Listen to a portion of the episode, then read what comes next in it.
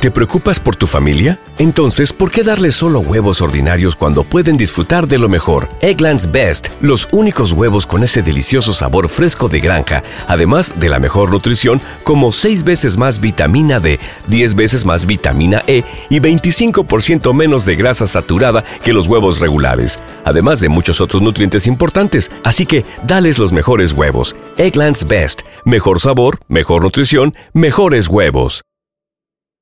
¿No se merece tu familia lo mejor? Entonces, ¿por qué no los mejores huevos? Ahora, Egglands Best están disponibles en deliciosas opciones. Huevos clásicos, de gallina libre de jaula y orgánicos de Egglands, que ofrecen un sabor más delicioso y fresco de granja que le encantará a tu familia. En comparación con los huevos ordinarios, Egglands Best contiene la mejor nutrición como 6 veces más vitamina D, 10 veces más vitamina E y el doble de omega 3 y B12. Solo Egglands Best. Mejor sabor, mejor nutrición, mejores huevos. Visita egglandsbest.com para más información.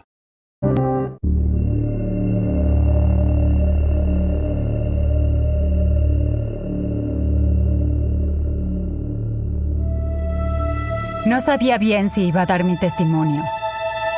Tenía muchas dudas. No sabía si debía entrometerme, porque era el momento de la familia de Kathy. Pero ¿saben qué? Yo soy su familia, soy su nuera, y este crimen me afectó tanto como a todos los demás. Atacaste brutalmente a una mujer sola, en su propia casa. Un lugar en el que debía estar segura y nos hiciste conocer el horror.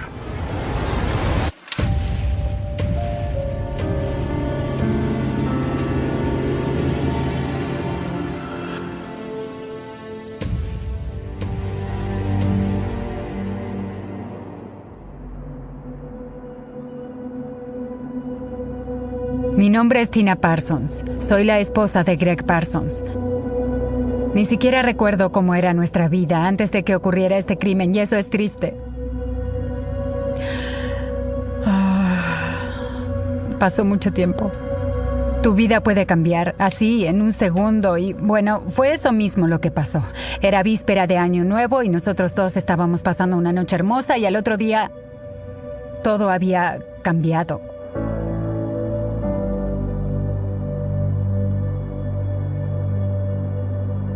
St. John's es un hermoso lugar para vivir. Tiene sus ventajas y sus desventajas.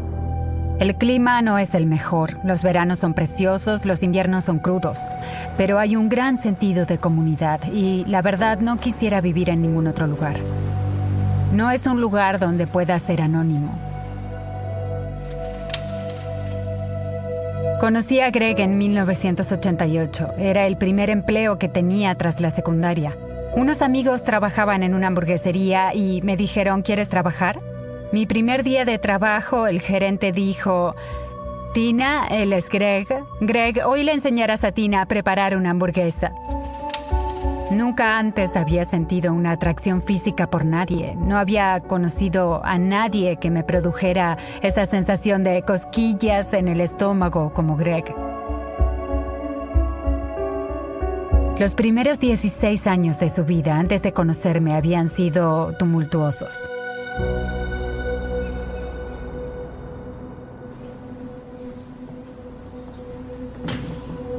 En Terranova las familias se quedan durante generaciones. Mi familia se apellida Parsons y la familia Parsons vivió en Terranova desde siempre. Lo mismo con la familia de mi mamá, los Carroll. Todos son de Terranova. Mis padres no tenían una buena relación y se divorciaron cuando yo tenía unos 5 o 6 años. Nunca tuve mucho contacto con mi papá. Mi mamá tenía problemas mentales, problemas de adicción a los fármacos y de alcoholismo. Fue una época difícil. Una vez la encontré inconsciente en el descanso tras caer ebria por las escaleras y tuve que llamar a la ambulancia. En varias ocasiones me separaron de ella por su alcoholismo. Había violencia física, me golpeaba. Yo culpaba a los fármacos y el alcohol. Nunca comíamos con regularidad, no había comidas frecuentes y... Desde una edad temprana empecé a trabajar. empecé a repartir panfletos. Mi mamá nunca cumplió del todo su función de madre, así que diría que me crié solo. Estamos en la calle James Place. Fuimos los primeros en mudarnos a esa calle. Los segundos en mudarse fueron la familia Doyle. Desde los 8 años de edad hasta los 16 años, yo crecí acá en James Place 16. Y los Doyle vivían en el número 20 de James Place, que está en la esquina. A solo dos casas de la mía. Y conocí a la familia, conocí a Kenny, conocí a Mike, que era de mi edad, conocí a Brian. Nos llamaban los jóvenes callejeros, porque en esa época apenas salía el sol, andábamos correteando por el vecindario, salíamos a jugar hockey e íbamos al parque Bowling.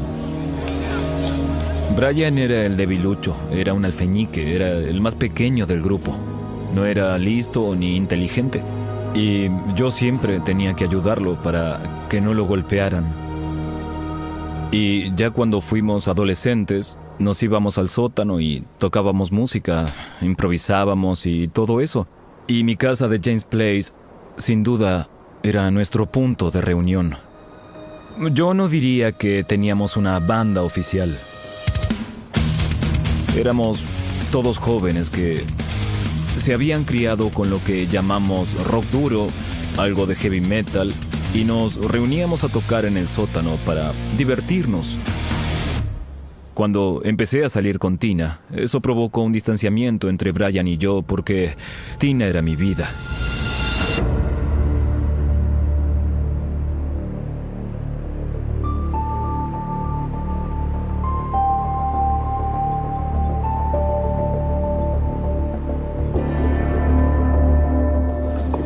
Alrededor de septiembre, mi mamá y yo tuvimos una discusión bastante fuerte. En esencia, ella decidió que ya no quería mis cosas en su casa. Así que ella me llamó un día y me dijo, ven a buscar tus cosas, estarán todas afuera en menos de una hora. Y cuando llegué a su casa, todas mis cosas estaban en el jardín de adelante. Me molesté mucho y levanté la voz. Y ella me sujetó y yo seguí caminando y ella se cayó de espaldas. Así que yo la llevé al hospital y ella dijo que estaba bien y todo eso. Pero diría que ese fue un momento desagradable para mí y me tomó un par de meses desenfadarme.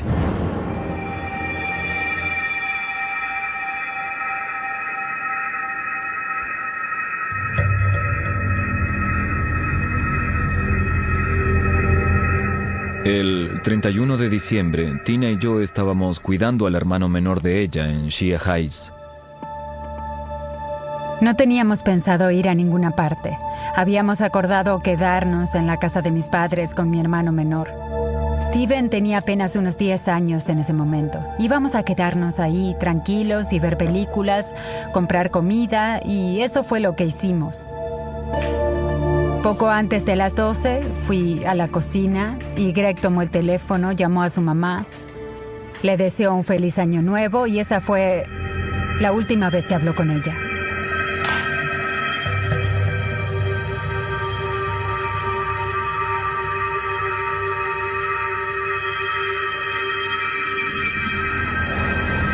El padre de Tina me dejó en mi casa alrededor de las 3 de la madrugada. Entré y fui a acostarme y me desperté cerca de la una del otro día. Y luego, un par de días después, en un abrir y cerrar de ojos, nuestra vida se esfumó.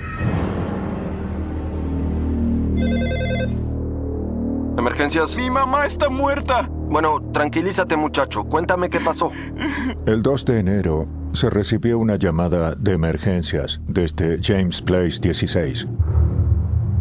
Era un joven desesperado que llamaba por ayuda. Vengan a James Place 16. ¿16? Estuve dos días tratando de hablar con mi ¿James mamá. Place 16? Está tendida en el baño. Oh, por favor. Ok, ¿ella todavía respira? No lo sé, solo me asomé por la puerta. Hay sangre por todas partes. No sé qué pasó. Mi nombre es John House y fui investigador en la segunda investigación del asesinato de Catherine Carroll.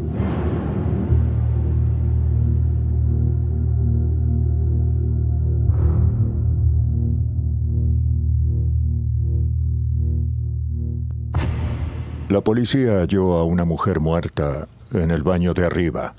Había mucha sangre. Esa escena en particular indicaba que había sido un ataque muy violento y prolongado. Había mucha ira de por medio. El médico forense determinó que había 53 heridas de arma blanca en el cuerpo de la señora Carol que parecían provocadas con un cuchillo dentado. Cuando examinaron los cuchillos de la casa, había un gran juego de cuchillos que seguía en su caja, pero uno de esos cuchillos faltaba. Mientras revisaban la escena del baño, el jabón que estaba sobre el borde de la bañera parecía recién abierto. Parecía que el asesino se había duchado en el baño después del crimen. El médico forense descartó que hubiera ocurrido algún tipo de ataque sexual.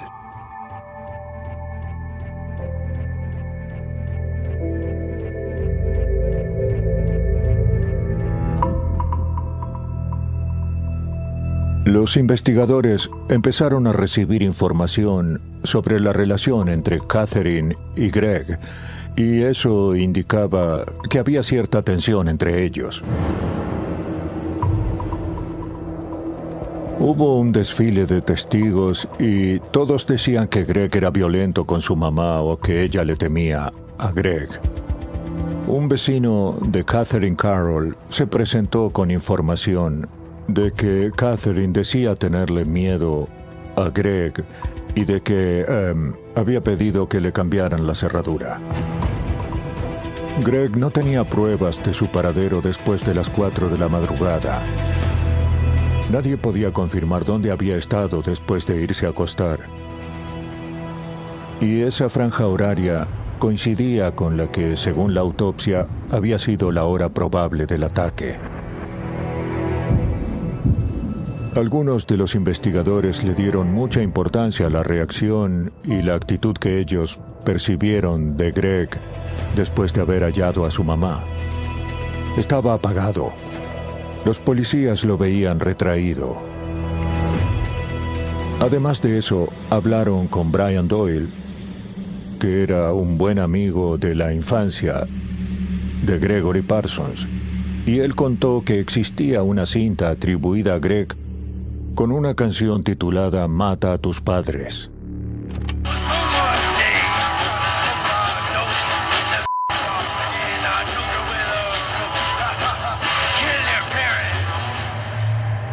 Había un cúmulo de pruebas indirectas. Todo eso combinado apuntaba a Gregory Parsons.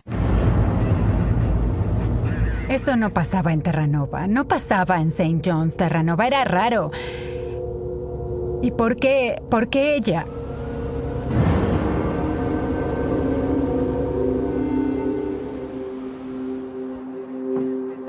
Dos agentes de policía vinieron a mi casa en Shea Heights, llamaron a la puerta y dijeron, Greg Parsons queda arrestado por el crimen de Catherine Carroll. Debe presentarse en la jefatura de policía. Ya mismo, acompáñenos. Yo estaba en lo alto de las escaleras mirando el descanso frente a la puerta principal y la verdad... Ah, no podía creerlo. Dije, no puede ser, no pueden arrestarte, Greg. Tú no puedes haberla matado.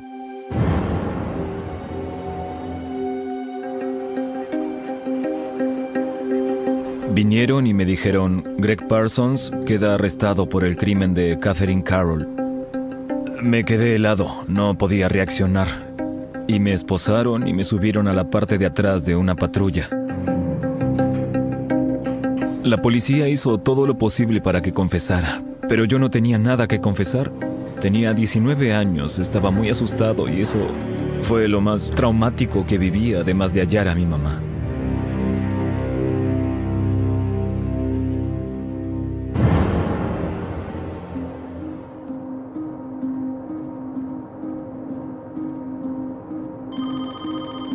Llamé a mi mamá en víspera de Año Nuevo después de la fuerte discusión que había tenido con ella. En Navidad ya había vuelto a hablar con ella. No quería que se sintiera sola en las fiestas. Yo no soy esa clase de persona. No estuve mucho al teléfono con ella, pero le deseé feliz año nuevo, le dije que la quería, ella me dijo lo mismo y esa, esa fue la última vez que pude hablar con ella.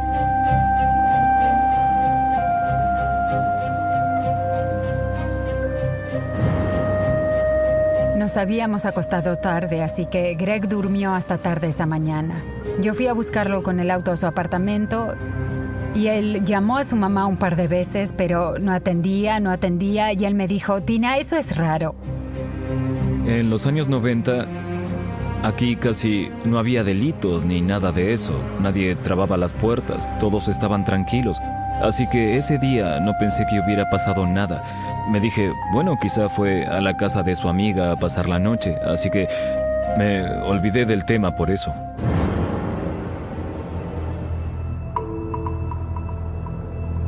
El 2 de enero llamé varias veces a mi mamá y Tina y yo, bueno, nos preocupamos mucho.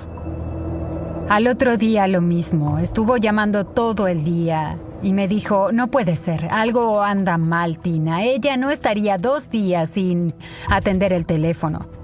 Así que fuimos a su casa y yo me quedé en el auto. La luz estaba encendida en el baño de arriba y em, hacía varios días que estaba llamándola y no me atendía y em, se oía al perro de ella adentro y el perro estaba muy alterado, así que traté de entrar por la ventana trasera y por la principal, pero no pude. Por eso lo que hice fue ir hasta la ventana del frente de la casa, levantarla de la esquina, empujarla hacia adentro y así logré acceder a la casa. Entré por la ventana y el perro no dejaba de ladrar. Subí por las escaleras y eh, la puerta del baño estaba trabada. Había que empujarla, así que golpeé el picaporte con fuerza. Y eh, la puerta se abrió y lo primero que vi fueron las piernas de mi mamá. Y cuando me asomé por la puerta, vi vi una imagen que se me quedó grabada por siempre. Fue fue algo muy horrendo.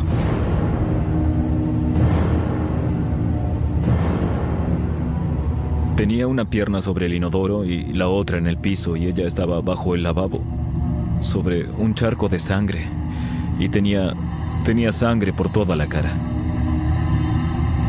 El ver tanta sangre era abrumador. Me di vuelta y bajé corriendo, abrí la puerta principal y fui a buscar a Tina. Él salió por el frente. Y yo estaba en el auto y venía gritando, está muerta, hay sangre por todas partes. ¿Emergencias? Mi mamá está muerta. Bueno, tranquilízate muchacho. Cuéntame qué pasó. Mientras él llamaba a emergencias, yo empecé a subir los dos tramos de escalera hacia el baño y llegué a la mitad, al segundo descanso, y lo oí decir, no subas ahí. Estaba eh, muy confundido al principio. ¿Un crimen? Era lo que menos me imaginaba. Yo pensaba, puede que se haya caído, pero había mucha sangre. Y era posible que se hubiera suicidado. Ya había tratado de matarse varias veces. Había querido ahorcarse en el sótano y en otras oportunidades había tomado varias pastillas en sus últimos años. Pensamos que era un suicidio, ni siquiera nos imaginábamos que había sido un asesinato. Solo sabíamos que su mamá estaba muerta y que él había llevado a hacer eso.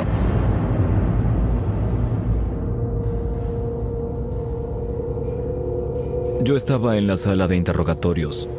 Estaba agotado mental y físicamente. Al final dije, voy a ejercer mi derecho a permanecer callado. ¿Podrían llevarme al calabozo?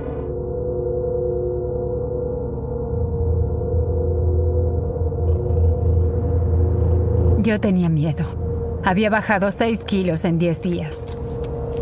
No podía comer, no podía dormir. Me dejaron llevarle unos libros y dentro de un libro pegué una nota y la oculté bien para que nadie la encontrara. No creas nada de lo que te dicen. Haremos todo lo que podamos para sacarte. Todos te queremos. Y él la pegó en la pared. Y eso fue lo que le dio fuerzas.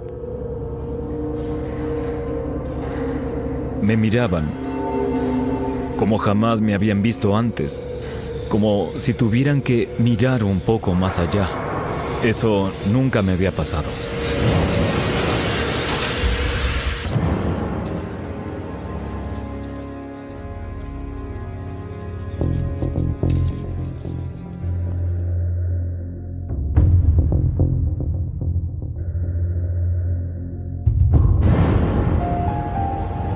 Rostro salía en todos los canales, todos los días.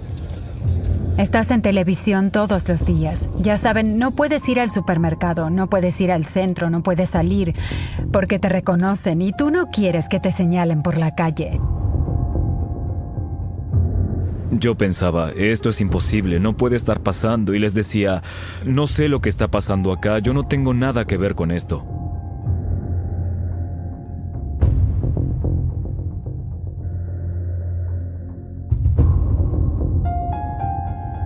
Era la primera generación de análisis de ADN. Mirándolo en la actualidad, había material de sobra para analizar, pero en ese momento hacían falta grandes cantidades para tener un resultado. Así que hicieron el análisis, pero no arrojó ningún resultado.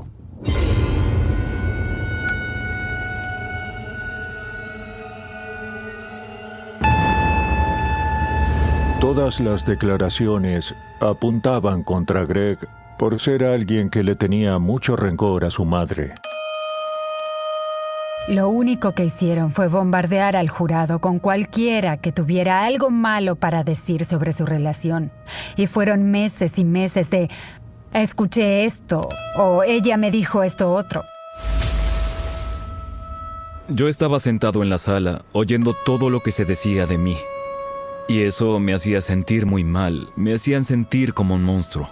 Era realmente increíble cómo podían tomar a alguien como yo y hacerme parecer un demonio. Luego estaba la canción Mata a tus padres. El jurado escuchó esa canción una y otra y otra vez. Nueve veces, diez veces, la pasaban todo el tiempo en los canales de televisión. Todos estaban ahí y todos habían colaborado en esa canción. Brian Doyle compuso partes, Mikey Doyle, su hermano, compuso partes, ah, Mark Masonoff compuso partes, Greg compuso partes, hasta yo participé porque estaba siempre con ellos.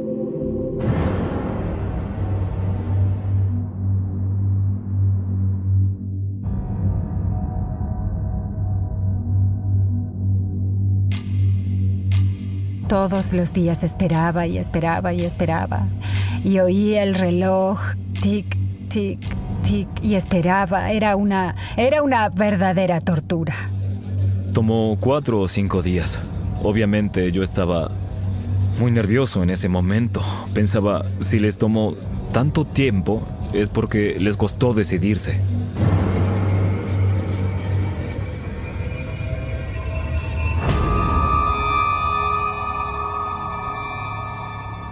El jurado entró y yo sabía que iban a condenarme por la mirada que tenían. No me miraban, una mujer lloraba. Y sentí que me moría. Y se empezó a desatar el caos. Oía a Tina gritando afuera. Ella estaba afuera de la sala y había policías de guardia. Diría que unos 20 o 30 gentes entraron corriendo al edificio en ese momento. Yo no dejaba de gritar y de vomitar y... La verdad... mm, No lo podía creer, no lo creía. Y luego sacaron al jurado de la sala frente a mí y yo les decía, ¿qué hicieron? ¿Qué hicieron? Y Greg me escuchó gritar. Me dijo que jamás se sacará de la cabeza el sonido de mis gritos. Fue el día más horrendo de mi vida. Pero sí, creo que fui la primera persona en Canadá en terminar condenada sin una sola prueba material. Ni un cabello, ni una fibra, ni una huella. solo eran rumores. Cuando vas a prisión y estás acostado en la litera de abajo, mirando los grafitis, te dices a ti mismo, esto será lo que verás el resto de tu vida. Eso, eso me destrozó.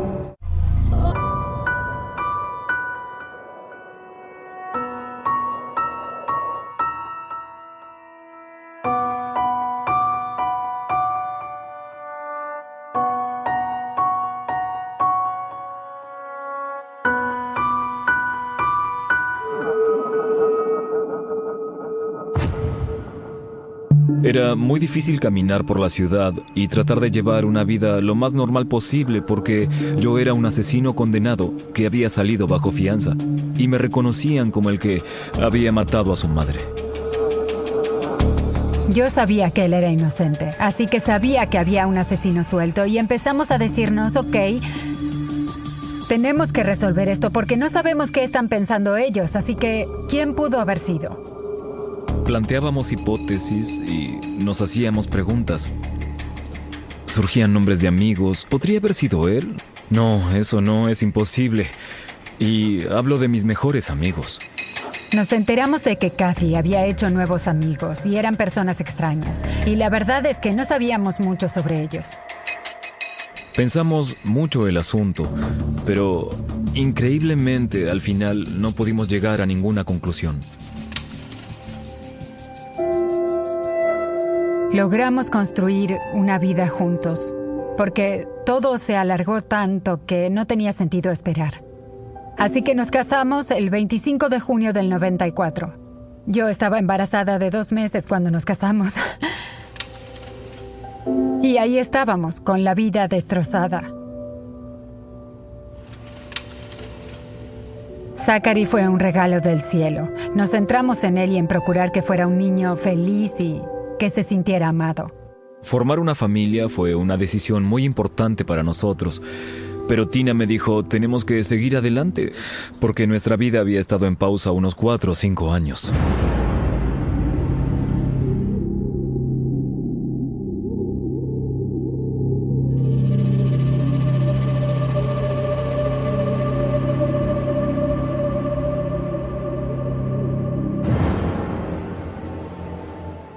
Tres motivos principales que los llevaron a anular la condena, y uno de ellos fue el uso de testimonios basados en rumores. El segundo motivo fue el uso de la canción Mata a tus padres, que se consideró muy perjudicial. Y el tercer motivo se vinculaba con un comentario hecho por un fiscal de la corona que dijo, si Gregory Parsons no la mató, ¿quién fue? Y para el tribunal ese fue un comentario inapropiado. Fue un alivio que anularan la condena y ordenaran un nuevo juicio. Pero la idea de tener que pasar por eso otra vez era demasiado aterrador. Sentí algo de alivio porque sabía que no tenían nada. Yo no había sido, así que no había pruebas, solo tenían rumores. Pero estaba preocupado. No confiaba en el sistema judicial. En ese momento ya había perdido la confianza. Sabíamos que no había sido Greg, así que había un asesino suelto. Nos pasábamos todo el día pensando y tratando de entender qué había pasado.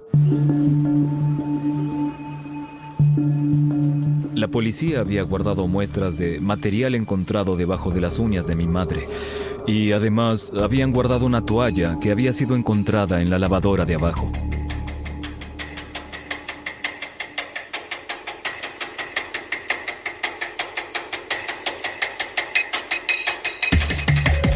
El sargento Piercy, nuestro experto en identificación forense, estaba al tanto de las nuevas prácticas de la ciencia forense y fue él quien propuso volver a analizar las muestras.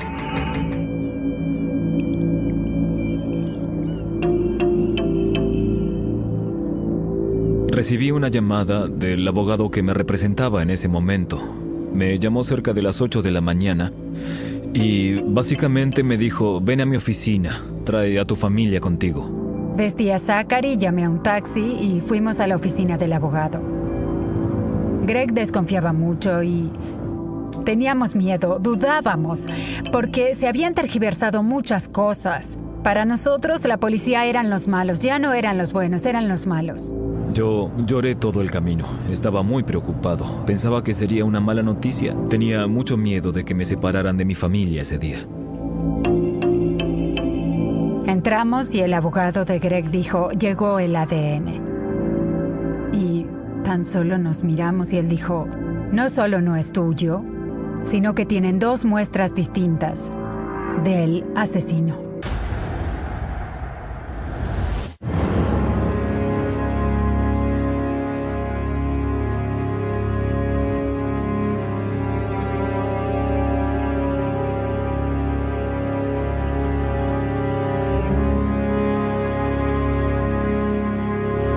Mi abogado me dijo, llegó el ADN y no es tuyo.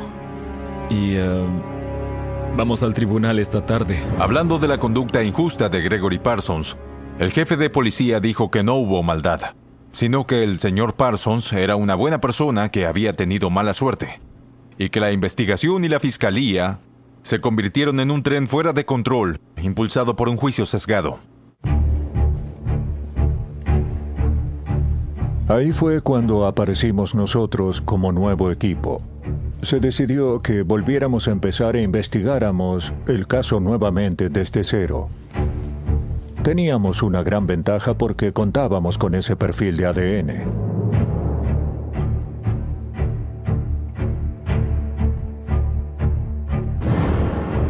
Hubo algunas llamadas, pero no surgió nada importante hasta diciembre, cuando recibimos una llamada de una persona que nos dijo que debíamos investigar a Brian Doyle. La información que teníamos era que Brian vivía en la provincia de Ontario, en la zona de Toronto.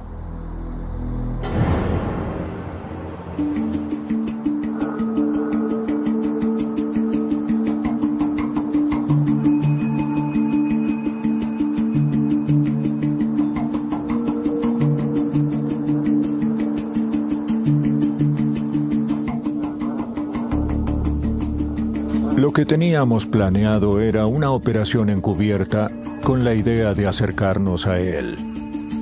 Lo que implicaba eso era la creación de una organización criminal ficticia que se contactaría con el señor Doyle y forjaría una relación con él para hacerle creer que estaba tratando con personas dedicadas a actividades ilícitas. Vamos a trabajar juntos. ah, y quiero sinceridad, ¿ok?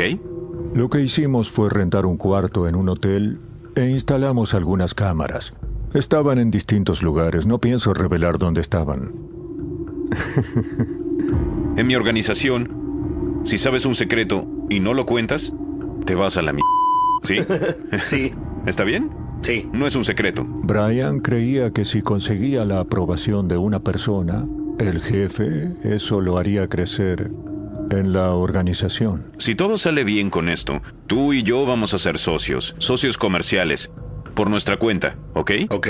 Ganarás mucho dinero. Como parte de su pantalla, el jefe tenía acceso a información sobre los antecedentes de Brian Doyle a través de fuentes dentro de la fuerza policial y se había enterado de que habían señalado a Brian Doyle como sospechoso del crimen de la señora Carroll.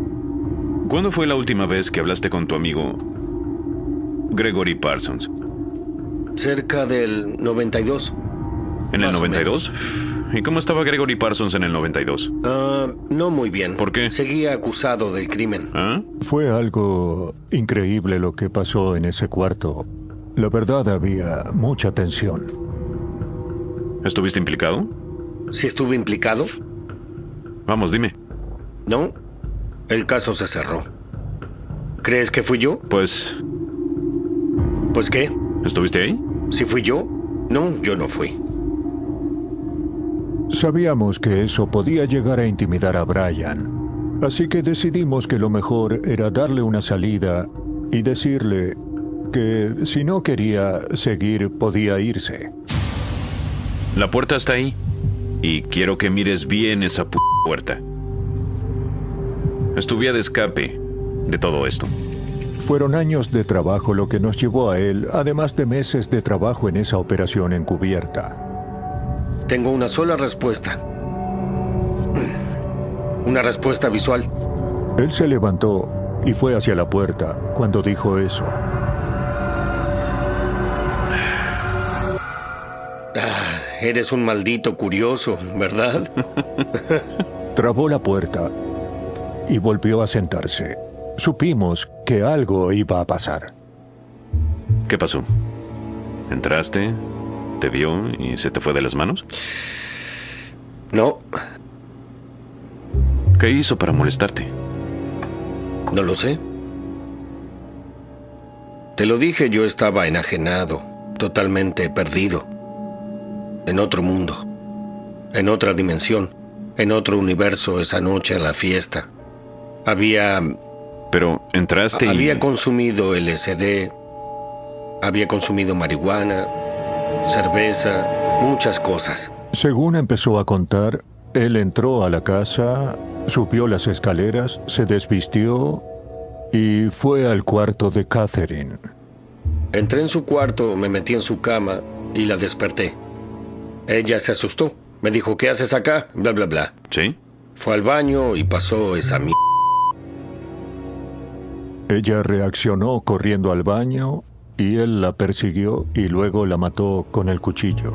Y él describió con mucho detalle cómo fue ese momento. Quizás en el fondo lo que yo buscaba era sexo. Fue aterrador. Fue escalofriante escucharlo hablar de eso sin el menor reparo, sin darle importancia. Ella era adicta. ¿A qué? Al alcohol, a los fármacos. ¿Cómo iba a terminar en otro par de años si yo no la mataba? Pudriéndose en la cama, postrada, dependiendo todo el tiempo de Greg, las 24 horas del día. Tráeme esto. Sí, pero dámelo otro. ¿cuál fue el verdadero motivo?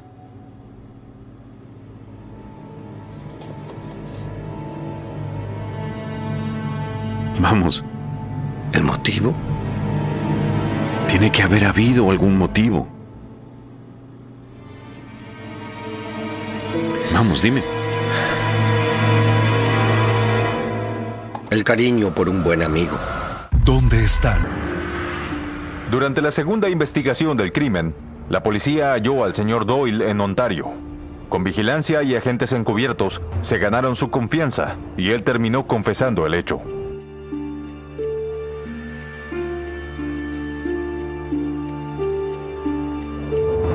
No podía creer que hubiera sido Brian Doyle. La verdad nunca pensé que ninguno de mis amigos con los que me crié sería capaz de algo tan horrendo.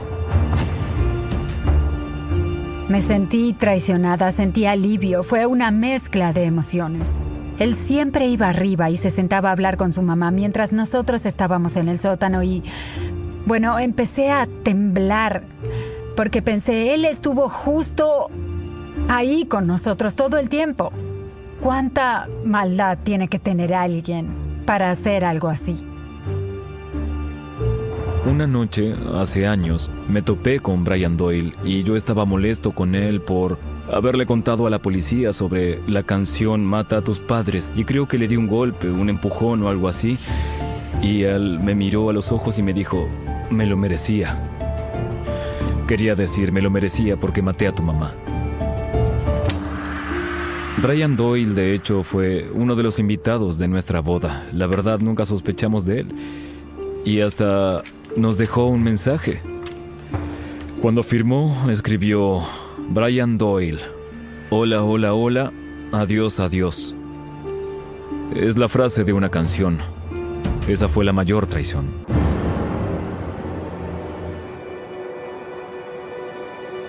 Cuando volvimos a St. John's con Brian Doyle, parte del plan era llevarlo a la escena del crimen y pedirle que describiera cómo había entrado por la ventana y lo hizo.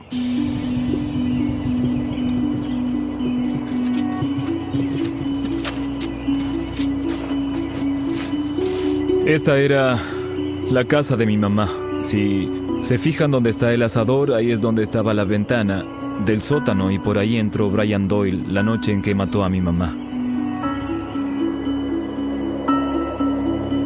Una vez que salió, lo que tenía que hacer era venir por acá, por detrás de los apartamentos, y cruzar la calle Blackmarsh. Bueno, si se fijan ahí cruzando la calle, está el depósito municipal, a unos 150 metros de la casa de mi madre. Después de matar a mi mamá, él se fue caminando hacia la avenida Empire, donde estaba su casa. Cuando cruzó esta calle, tomó el arma homicida y la arrojó sobre esta cerca al depósito municipal. Y em, años después, la policía halló el cuchillo porque Brian Doyle los trajo acá 10 años después y ahí pudieron hallar el arma homicida.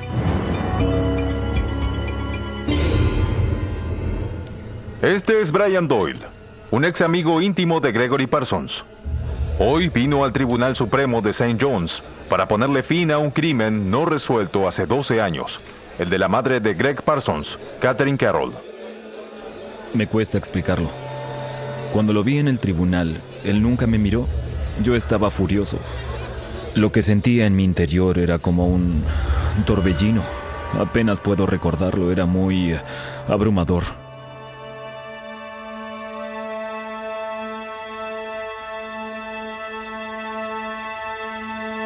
Sé que debo hablar del efecto que tuvo sobre mí, pero no puedo evitar pensar en el efecto que tuvo sobre ella. Si ella siguiera viva, hubiera conocido a sus hermosos nietos, mis dos hijos, Zachary y Joshua.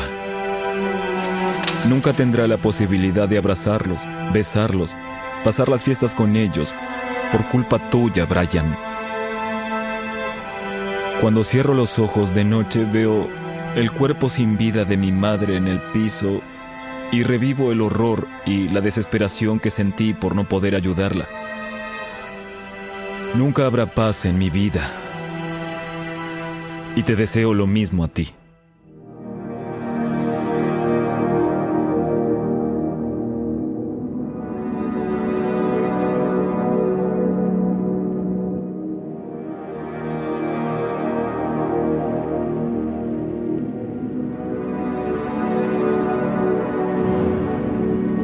Cuando salga en libertad y tenga que vivir en el mundo real, les aseguro que volverá a delinquir y será culpa de la Junta de Libertad Condicional. Cuando suelten a ese animal y mate a otra persona, será su culpa.